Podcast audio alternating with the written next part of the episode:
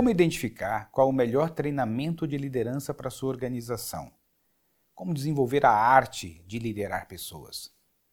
Como já vimos aqui em outras reflexões, liderar nada mais é do que a condição que o indivíduo tem, ele ou ela, de conduzir o fazer de outras pessoas.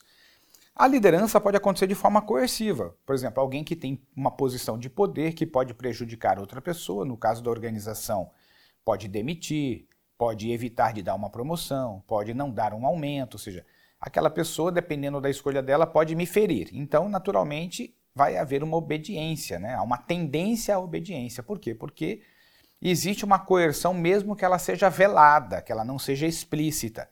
Ou seja, se eu não fizer o que essa pessoa está me pedindo, cedo ou tarde serei prejudicado. Então aqui a coerção, a obediência é um tipo de liderança. Há um outro estilo de liderança que vem da inspiração. Ou seja, o líder propõe algo em que as pessoas se conectam, tem, veem sentido naquilo que está sendo proposto e por causa disso querem contribuir, querem colaborar, querem ajudar a fazer aquilo acontecer. É um outro formato de liderança. Então, o primeiro grande passo para você definir um treinamento para sua empresa de liderança é o seguinte: qual é o modelo que funciona melhor no nosso contexto? Na sua organização, qual o modelo adotado? É a liderança coerciva, que cobra, que acompanha de perto, que é mais rígido, mais firme com as pessoas, que em certo tom tem até uma ameaça, se nada for feito, se não entregar, já sabe que não continua, esse tipo de coisa. Ou é uma liderança em que considera a inspiração, o propósito, o sentido, os valores que estão sendo trabalhados ali. Por quê, Gilberto? Olha, isso determina muito o tipo de treinamento, né? Que tipo de educador você vai trazer, que tipo de conteúdo vai ser oferecido, como serão as dinâmicas. Veja que muda tudo. Então não é só falar de liderança, nós temos que definir o seguinte: de que tipo de liderança estamos falando aqui? Por isso que é muito importante essa reflexão inicial.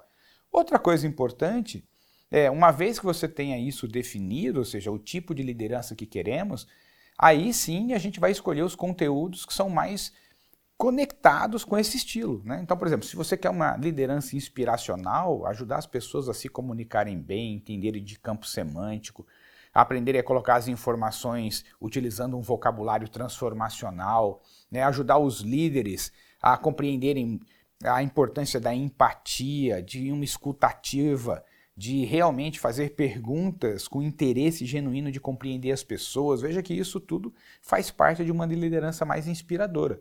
Por outro lado, se nós estamos falando aqui de uma liderança mais coerciva, nós vamos estar falando de Ws e Hs, metas, acompanhamento, indicador, cobrança, ranquear as pessoas em uma planilha, apresentar essa planilha pelo menos uma vez por mês, mostrando quem está em primeiro, quem está em último. Então veja que as rotinas, os rituais de liderança serão diferentes dependendo do estilo de liderança que se quer implantar na sua organização. Então é muito importante. Eu acho que não é só definir assim, qual é o melhor tipo de treinamento de liderança. É que o, o, treinamento tem que conversar com o estilo que você quer cultivar na sua organização. Agora, Gilberto, como é que eu defino qual é o estilo adequado para a minha organização? Muito simples. Você precisa refletir o seguinte: para onde a humanidade está caminhando? Ou seja, essas novas gerações que estão entrando no mercado de trabalho, que tipo de liderança conversa melhor com elas? Segundo, Analisando o contexto da sua organização, o histórico da sua organização e para onde ela pretende caminhar nos próximos 10 anos, qual o melhor modelo de liderança que conversa aí?